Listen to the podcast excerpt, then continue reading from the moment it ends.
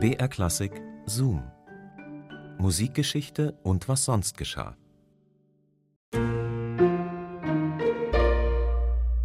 Egal, ob ihr MusikerInnen seid oder nicht, ihr hört diesen Podcast und dafür ist eines unerlässlich und zwar eure Ohren.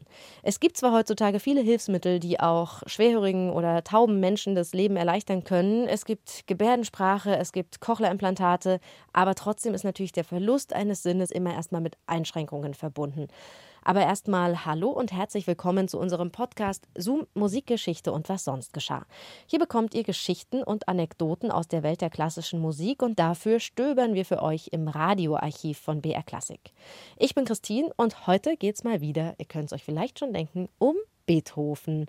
Für Beethoven als Musiker und Komponist war das wirklich richtig, richtig schlimm natürlich, dass er sein Gehör verloren hat. Und dabei hat er nichts unversucht gelassen, um das irgendwie aufzuhalten. Mandelöl, Meerrettichbaumwolle, warme Bäder, kalte Güsse, irgendwelche experimentellen Behandlungen mit Strom, nichts von alledem, nichts hat geholfen.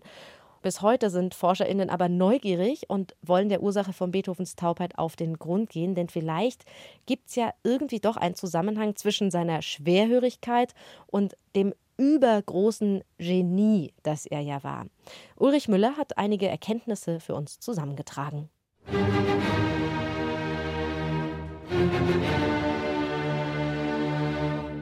Am 18.11.2002 wurde vom Deutschen Humangenomprojekt eine Mitteilung ins Internet gestellt, der zufolge man bei der Erforschung von Mausmutanten mit erblich bedingten Erkrankungen auf eine Mutante gestoßen war, anhand derer man endlich eine bestimmte Form altersbedingter Taubheit erforschen könne. Presbyakusis heißt diese Degenerationserscheinung des Gehörs, deren bloßer Name schon Ungemach verheißt. Doch soll es hier nicht um die Würdigung des medizinischen Fortschritts gehen, vielmehr gilt das Interesse dem Umstand, dass die Forscher ihre arme Mausmutante ausgerechnet Beethoven-Maus getauft haben. Beethoven der Titan, geschrumpft auf das Format einer mutierten Labormaus. Was für eine Schmach.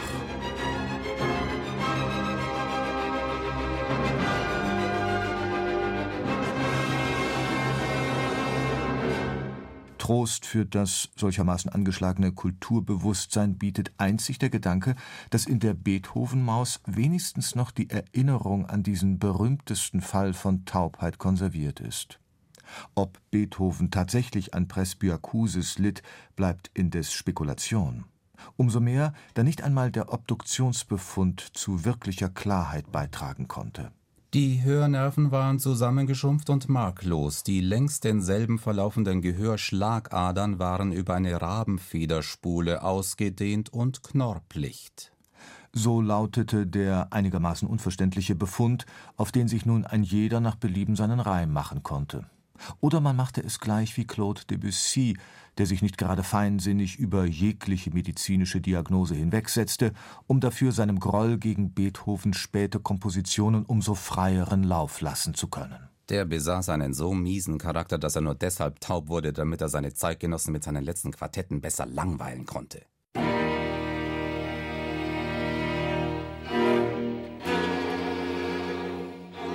Leider war Debussy nicht der einzige, in dessen Musikbegriff kein Platz war für die kühne und mitunter geradezu schroffe Gestalt der späten Quartette Beethovens.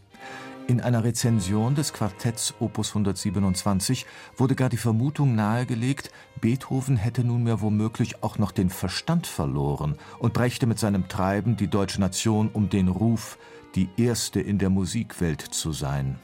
Armes Deutschland. Andere wussten es besser. Arthur Honegger zum Beispiel, der zwischen Beethovens Taubheit und dem außerordentlichen musikalischen Gehalt seines Spätwerks eine geradezu zwingende Beziehung sah. Ich wäre versucht zu behaupten, dass die Taubheit, die ihn in sich selbst einmauerte, der Konzentration seines Genies förderlich war und ihn vor den Abgeschmacktheiten und Banalitäten seiner Zeit bewahrte. Honeckers Wort vom Eingemauertsein trifft exakt den Kern der Tragödie, die zwischen 1796 und 1798 schleichend in Beethovens Leben Platz zu greifen begann. Anfangs war es, wie er selbst sagte, ein Sausen und Brausen im linken Ohr, das allmählich auf beide Ohren überging, und schließlich stellte sich zunehmend ein Verlust des Gehörs ein Im Oktober 1802 entlud sich seine Verzweiflung in dem berühmten Heiligenstädter Testament. Aufschrei eines vom Schicksal gequälten. O ihr Menschen, die ihr mich für feindselig, störrisch und misanthropisch haltet, wie Unrecht tut ihr mir, ihr wisst nicht die geheime Ursache von dem, was euch so scheint. Empfänglich für die Zerstreuungen der Gesellschaft musste ich mich früh absondern, einsam mein Leben zubringen. Wollte ich auch zuweilen mich einmal über alles das hinaussetzen, oh wie hart wurde ich durch die verdoppelte traurige Erfahrung meines schlechten Gehörs dann zurückgestoßen. Und doch war es mir nicht möglich, den Menschen zu sagen, sprecht lauter, schreit, denn ich bin taub.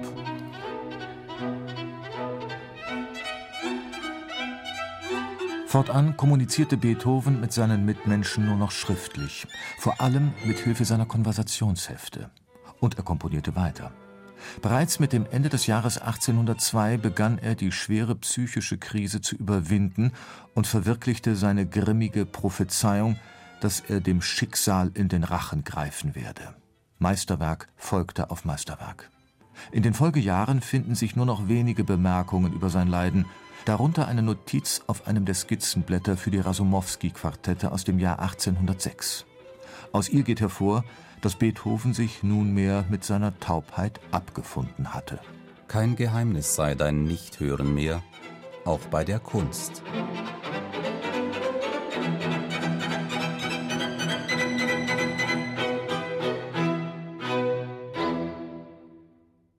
Beethoven hat sich also damit abgefunden, dass ihm niemand wirklich helfen konnte. Auch die Hörrohre von Melzel oder die Konversationshefte, die er verwendet hat, versprachen nur so bedingt Erleichterung. Und trotzdem hat er Meisterwerk um Meisterwerk um Meisterwerk komponiert.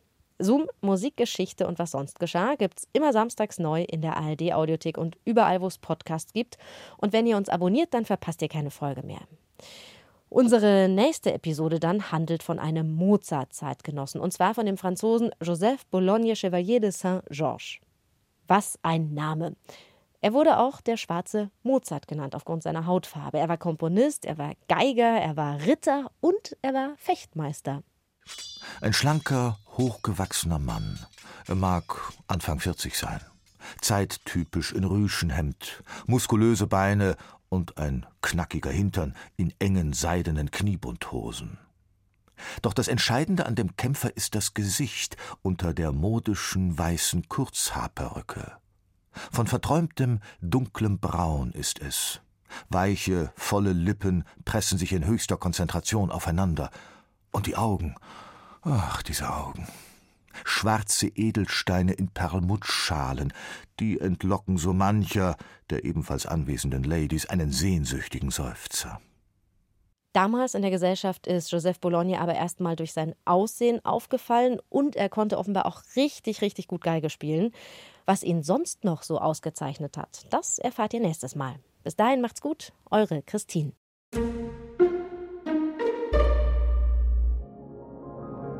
Kosmos Musik.